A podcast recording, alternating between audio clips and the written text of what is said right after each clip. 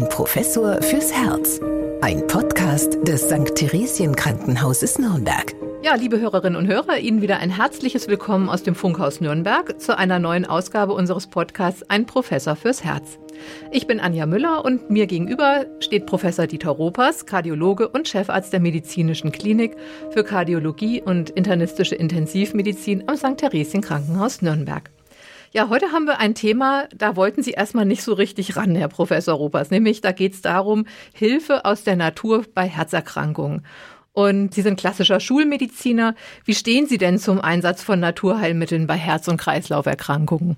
Genau, das ist für mich eben ein schwieriges Thema, weil ich tatsächlich nicht so in der Materie drin bin. Ich möchte aber weil Sie sagen Schulmediziner, das ist eine gewisse Wertung, die ich da ähm, mit hineininterpretiere, nach dem Motto, ja, der Schulmediziner, der hat eigentlich für die klassischen Naturheilverfahren nichts übrig. So ist es eben gerade nicht. Also ich persönlich glaube ja, dass diese äh, naturheilkundlichen Verfahren bei vielen Erkrankungen, auch bei den Herzerkrankungen, durchaus Sinn machen können, wenn sie unterstützend zu den etablierten Therapien und auch in Zusammenarbeit mit dem behandelnden Arzt durchgeführt werden. Es, aus meiner Sicht gibt es keinen Grund, anzunehmen, dass jahrtausendalte Kenntnisse, die die Schulmedizin ja mitnimmt, Stichwort traditionelle chinesische Medizin zum Beispiel, dass die jetzt keinen Nutzen für unsere Patienten haben. Ich glaube im Gegenteil, dass es, wenn es begleitend durchgeführt wird, für den einzelnen Patienten durchaus sehr, sehr viel Sinn haben kann, sich auch hier vom Horizont her ein bisschen zu erweitern und eben auf die Kollegen der äh, naturheilkundlichen Verfahren zu vertrauen.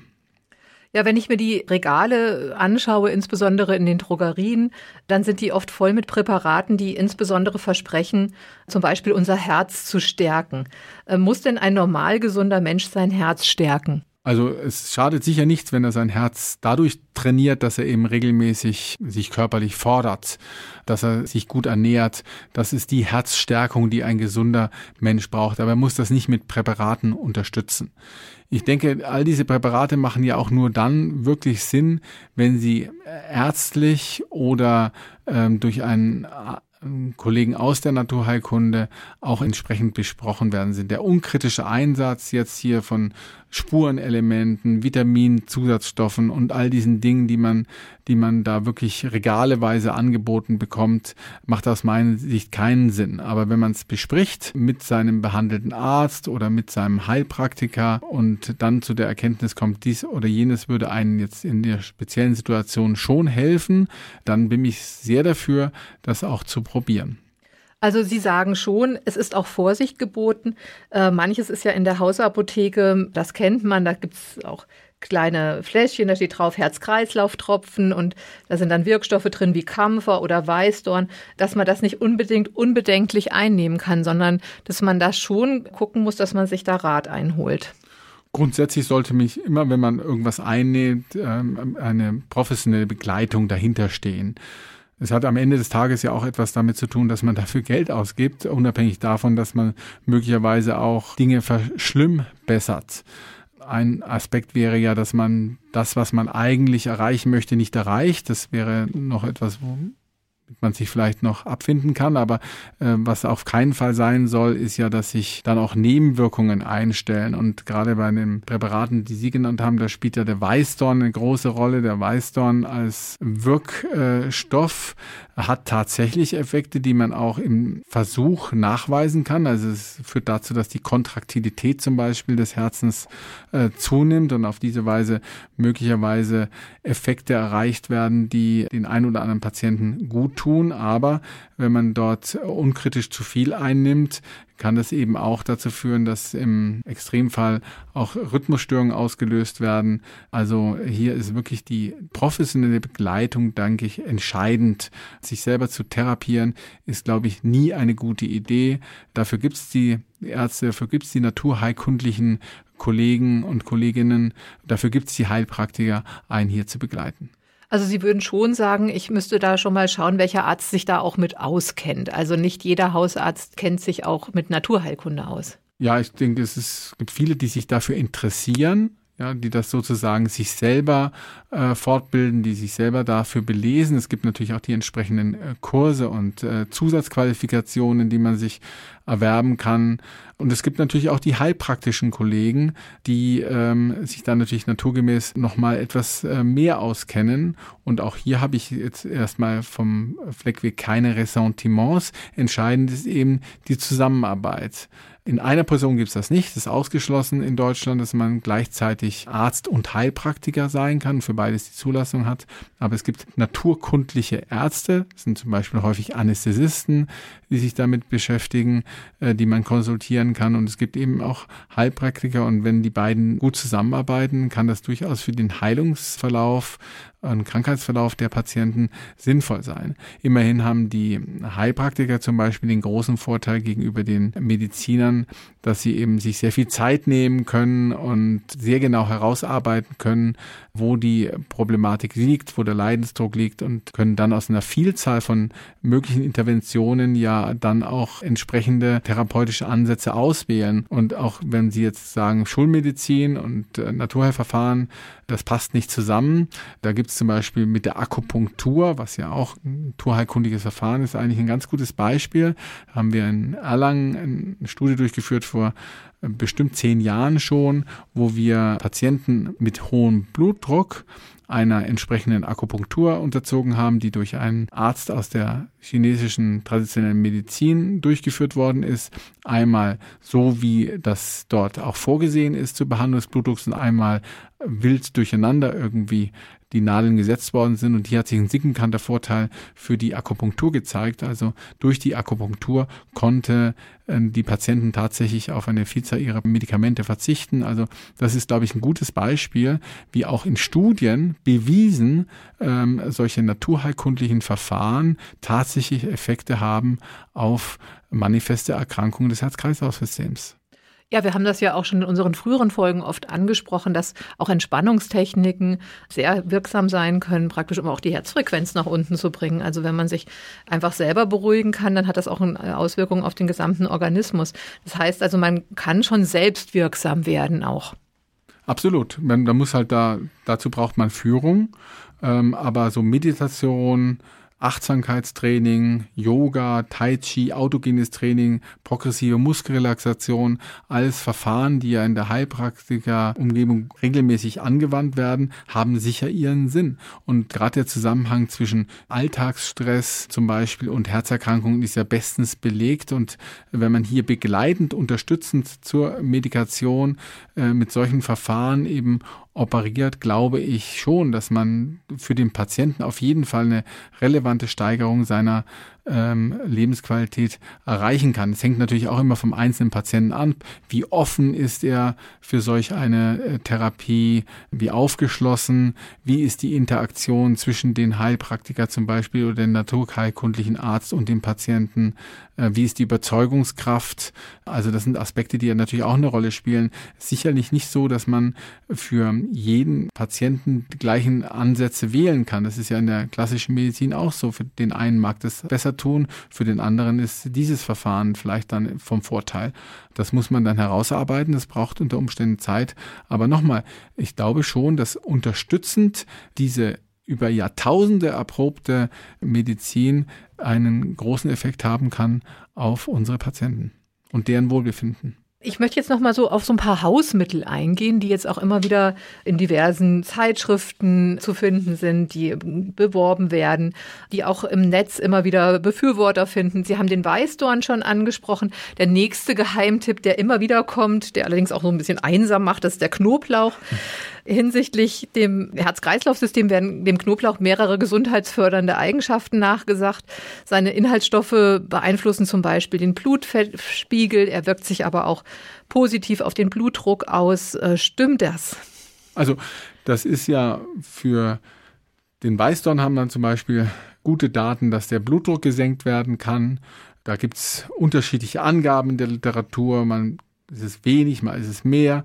Äh, beim Knoblauch ist es eben so, dass man auch im Tierversuch äh, nachweisen konnte, dass die Gefäßelastizität steigt und wenn die Gefäße elastischer werden, dann sinkt wiederum der Blutdruck. Ja. Knoblauch hat auch einen cholesterinsenkenden Effekt. Der, der Inhaltsstoff ist Allicin, das ja auch für den typischen Knoblauchgeruch verantwortlich ist. Also das muss man wissen. Wenn man zum Beispiel dann im geruchslosen Knoblauch zu sich nimmt, dann hat man das Allicin nicht, dann hat man wahrscheinlich auch die Effekte nicht. Also solche Dinge muss man beachten. Beim Tee, es gibt Melissentee oder Hibiskus-Tee, auch hier hat man sehen können, dass der Blutdruck äh, sickenkant heruntergeht, wenn man hier regelmäßig solche Teesorten nimmt, dass es stresslösend ist und auf die Weise natürlich auch seine Effekte hat.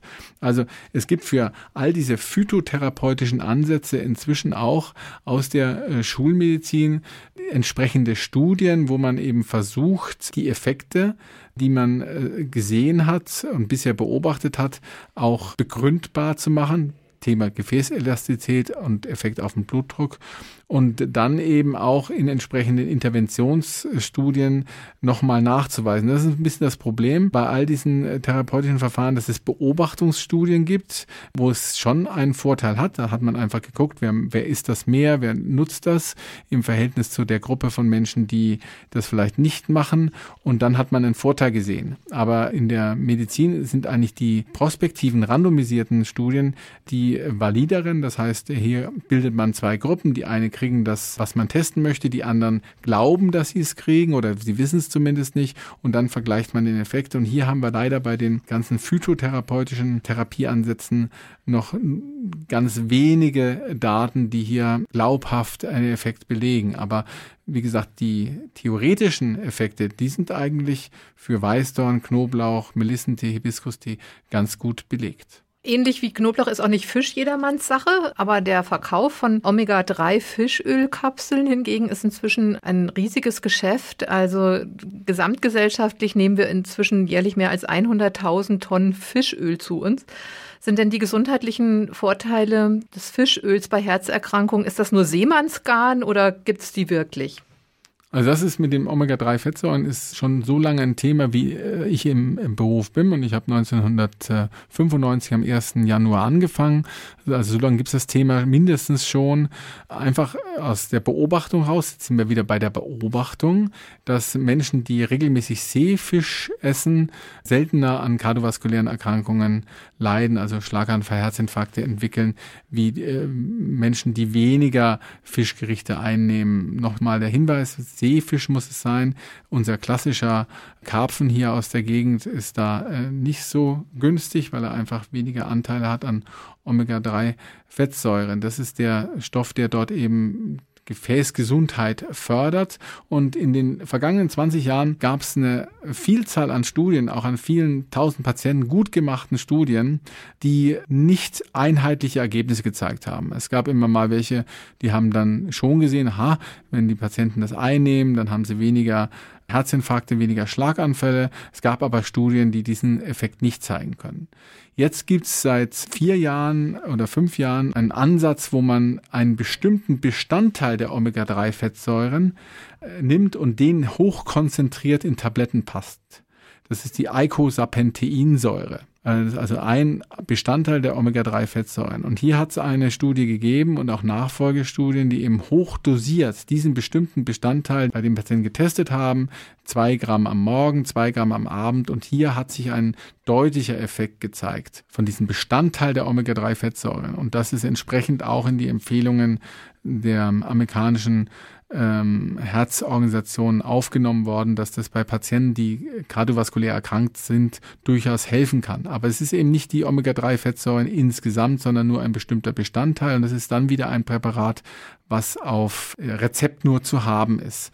Also das muss man wissen. Ich glaube, das, was Sie so kaufen können in der Drogerie, das ist wahrscheinlich nicht ausreichend, was diese Inhaltsstoffe betrifft, weil eben diese hochwirksame Anteil häufig zu gering sind, äh, ist meistens nur ein Drittel oder weniger in diesen Tabletten vorhanden. Und ich denke mir immer, am einfachsten wäre es doch, ähm, mindestens zwei, vielleicht drei Fischmahlzeiten in der, in der Woche einzustreuen, dann hat man einen ähnlichen Effekt und dann braucht man nicht in der Drogerie für viel Geld äh, sich die Tabletten kaufen. Und macht auch mehr Spaß. Das macht sicherlich Kochen mehr Spaß. Riecht ja. auch besser irgendwie. Ja. Und man hat dann vielleicht zumindest das Gefühl, es ist auch wirklich noch Fisch und nicht nur eine Kapsel. Ähm, Sie haben es schon angesprochen, bei diesen Placebo-Studien ist es eben schwierig, wenn das ernährungsbasiert ist, äh, sozusagen der einen Gruppe etwas zu geben, was diesen Inhaltsstoff enthält und der anderen nicht. Also beispielsweise könnte man jetzt den Knoblauch nicht verstecken. Die eine Gruppe würde ja trotzdem merken, dass es irgendwie Knoblauch ist. Der American Heart Association ist es aber vor, gelungen, vor einigen Jahren äh, eine Studie aufzulegen über gemahlenen Leinsamen die nahelegt, dass der Leinsamen zumindest den Blutdruck doch sehr stark senken kann. Also fast gleich auf mit blutdrucksenkenden Medikamenten. Haben Sie davon auch schon gehört? Also kennen tue ich die Studie. Da gibt es nicht nur diese, sondern auch andere, wo der Effekt eben nicht ganz so ausgeprägt ist. Aber tatsächlich gibt es ja auch theoretischen Ansatz dafür. Leinsamen ist der pflanzliche Stoff, der den höchsten Anteil an Omega-3-Fettsäuren hat. Letztlich sozusagen der Fisch aus der Pflanzenwelt über diese Wirkungsmechanismen wieder die Gefäßfunktion, die Elastizität, die Endothelfunktion günstig beeinflusst so dass man sich durchaus vorstellen kann, dass dieser Zusammenhang auch begründet äh, werden kann. Ich persönlich sehe ja auch andere Aspekte günstig bei den Leinsamen. Es ist halt verdauungsfördernd, es ist entzündungshemmend, was die Verträglichkeit betrifft, auch wenn man Medikamente nehmen muss. Es schützt so ein bisschen den Magen. Also Leinsamen ist durchaus etwas, was man mit gutem Gewissen durchaus als Nahrungsmittelergänzung oder halt äh, als Bestandteil seiner mediterranen Kost mit dabei haben sollte. Und wenn ich darauf angesprochen werde, dann empfehle ich das auch immer großzügig. Ich muss zu meiner Schande aber gestehen, dass ich es äh, proaktiv nicht immer auf dem Schirm habe. Aber wie gesagt, es gibt immer auch eine theoretische Begründung bei den meisten dieser Phytoaspekte, äh, warum etwas wirkt. Und in diesem Fall haben wir eben einen blutdrucksenkenden Effekt, wahrscheinlich über die Verbesserung der Gefäßelastizität. Äh, das Gleiche sagt man ja auch den Nüssen nach, also dass es immer sehr gesund sei, auch mal eine Handvoll Nüsse pro Tag zu essen. Gute alte Studentenfutter wäre ja da eigentlich auch ein Beispiel dafür.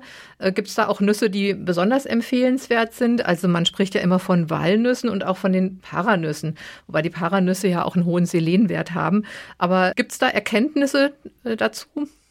Ja, Nüsse sind ähm, halt reich an ungesättigten Fettsäuren und auf diese Weise haben sie auch einen cholesterinsenkenden Effekt. Also Walnüsse zum Beispiel senken tatsächlich den Cholesterinspiegel und auf diese Weise wirken sie natürlich dann auch antiatherosklerotisch. Das hat durchaus einen Effekt. Das ist Bestandteil einer mediterranen Kost und eine Handvoll Nüsse am Tag schadet wahrscheinlich tatsächlich nicht, sondern nützt auch.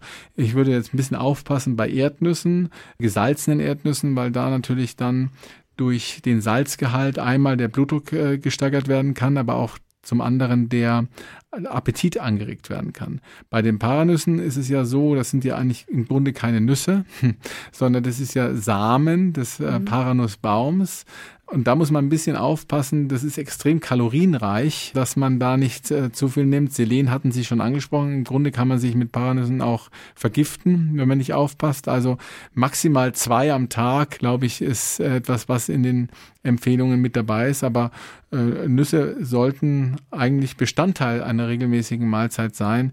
Äh, ich persönlich esse übrigens auch ganz gerne, weil sie einfach gut schmecken, finde ich. Und äh, wenn man dann noch hört, ja, ist auch noch gut für uns, dann nur zu.